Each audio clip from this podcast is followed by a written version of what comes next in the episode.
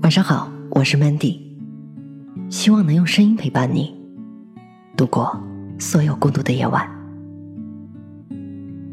除了自己，没有什么可屈服的。我终于搬进了新房，在大大的落地窗前舒展筋骨。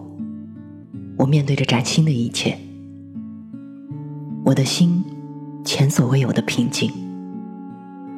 甚至前段时间疲于奔波的负面情绪，也在瞬间被抵消掉了。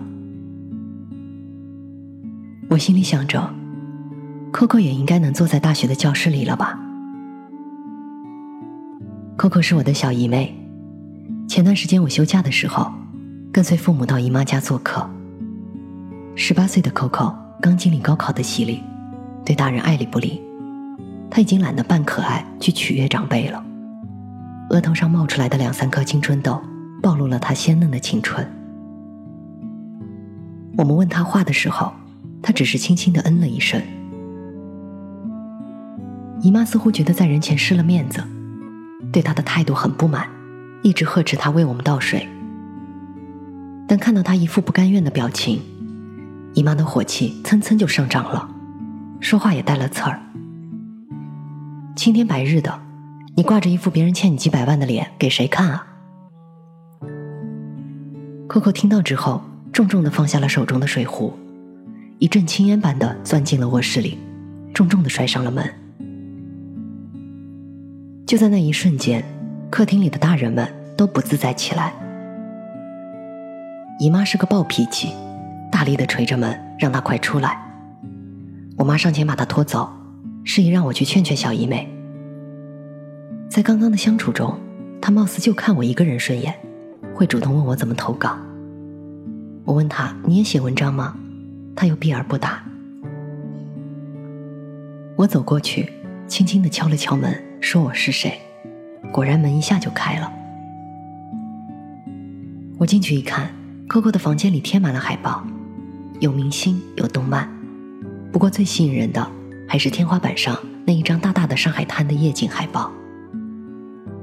黄浦江畔屹立的东方明珠光华耀眼，金茂大厦线条清晰。就在那灯火迷离的夜色里，上海褪去了坚硬而沉重的现实感，绽放出最浪漫的一面。我对姨妹说：“别不高兴了，以前我也觉得我老妈很烦，可现在我更怕她老得太快。”她站在窗边，微垂着头，语气倔强地说。我没有不高兴。我问他：“你是想报上海的学校吗？”他在逆光中回过头来，倔强的小脸在阴影里显得有些绝望。他对我说：“是的。”看到 Coco 对于即将深入并非己愿的大学而纠结失望的时候，我想我能感同身受，因为当年我高考失利。读的也不是自己渴望的大学，选修的更不是钟爱的专业。在那种绝望的时刻，青春正盛的我，觉得这灰色的开始，意味着我的人生再无出头之日。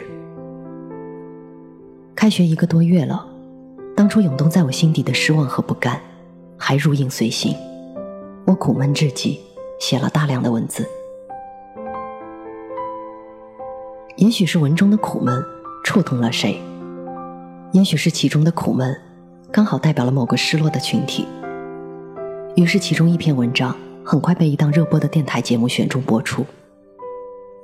一时间，我突然多了许多天南地北的陌生的问候和倾诉。那个时候，我才知道，原来这个世界上并不是只有我一个人在纠结和痛苦。那些散落在我心底的失落，同样如微尘一般。附在他人的心间，而这些都不是主要的收获。真正点醒我的，是一位名字叫做简洁的同龄女生。她十五岁遭遇车祸，高位截瘫，终身只能以轮椅为伴。她在我的文章里留言，她说：“你有可以随意支配的双脚，你有可以就读的学校，你有欢笑与共的同学。”这些难道还不够吗？你知不知道，眼前这些让你郁闷、让你抱怨的所有，正是另一个人即便穷尽一生都没有办法实现的美梦。简简单单的一段话，顷刻间击碎了我理直气壮的失望。其实，对于我这个不幸的人来说，我又是何其的幸运呢？而那个真正不幸的人，却积极又阳光的活着。入不了大学，他就自学，几年苦读之后，简洁已经拿到本科学历。而他的梦想不止于此，接下来他想做文字翻译，尝试着写点文章。无法靠双腿走出美丽人生，他就希望能够借助手中的笔，来实现这个梦想。顶尖名校固然可以为我们在步入社会的那一刻罩上一层炫目的光环，但是如果我们能够在四年的大学时光里脚踏实地，我相信，即使没有炫目的光环，能够找到一份自食其力的工作，也是能够实现的。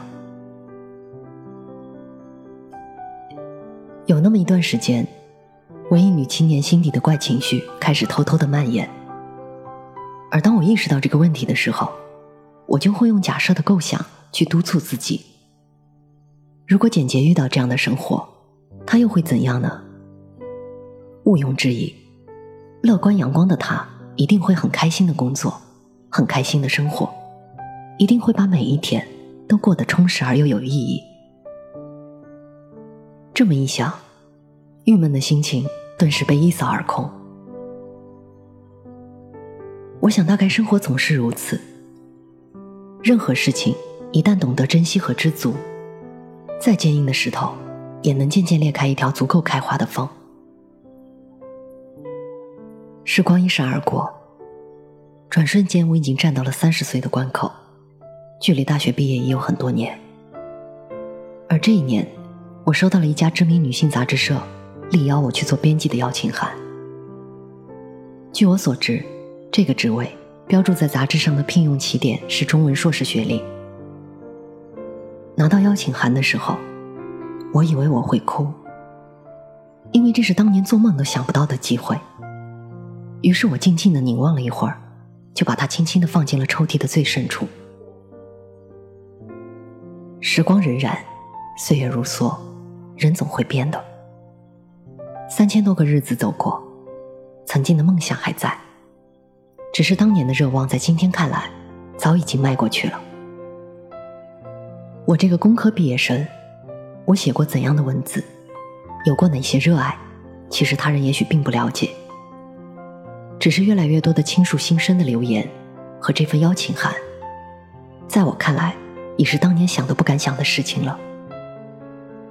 对于这些，谁又何曾预料？我记得励志文里有这么一句话：“成功都是逼出来的。”在这个崇尚自由和个性解放的时代，我知道抛出这样的论点，过度宣扬所谓的成功学，必然会招来板砖无数。但是，无论你身在怎样的环境和高度，恐怕都无法否认一点：你也许不会刻意追求成功。但是为了爱，为了你所爱和爱你的人，让自己生活的更好，始终是你无法逃避的社会责任，不是吗？曾经在网络上有一个红极一时的热帖：当你在荒废时间的时候，别人有多拼命？下面所晒出来的都是成功路上的真人处境。帖子里有段话是这么说的。时间是最公平的审判者。我和你的起点相同，我们一同起步。你用的是闲庭看花的速度，倦了累了就放慢一点脚步；而我用的是快跑，不跑就被生活的子弹击中眉心的速度。释放的力度不同，我走得比你远，站得比你高。你有什么不服气的？让自己活得更好。从自身的需求或者社会的价值观来看，没有一点是和学历直接挂钩的。当你回过头来看一看你身边的那些成功者，不难发现，他们的年龄和出身各不相同，他们中不乏资历高端的顶尖名校生，但是更多的却是一群无所畏惧、从底层一鼓作气攀上高峰的冲锋者。他们的成功不是偶然和运气，也没有跌宕起伏的剧情。成功的必然只有一个简单的字：勇，勇敢的勇。所以，想要收获璀璨的美丽人生，怎样的起点其实真的一点都不重要。重要的是你内心汹涌着怎样的动力。每个人的人生其实都不乏机遇，而我们缺少的不是对机遇的把握，而是在机遇到来之前，你已经或者准备怎样身体力行的去度过这段漫长的时光。如果你有兔子一般迅疾的速度，必会了然。命运的底牌从来没有固定结局，你的人生也不是一早就定下了答案的。悲剧的开始，并不能影响皆大欢喜的结局。所以，除了自己，没有什么可屈服的。我是主播 Mandy。在无数孤独的夜晚，我用声音陪伴你。希望从此你的世界不再孤独。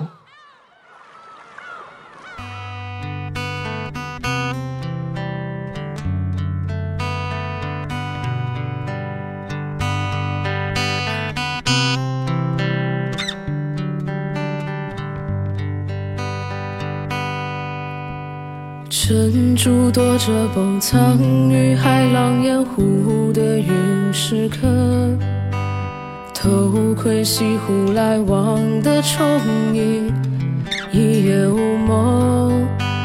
指针顺着增加在流过满溢的老湖泊，引领零散嘹亮的憧憬，无动于衷。时光说着说着就走了，岁月画着画着就没了。青春的豪赌终将散场，没有退路却义无反顾。时光说着说着就走了，岁月画着画着就没了。青春的豪赌终将散场。退路却义无反顾。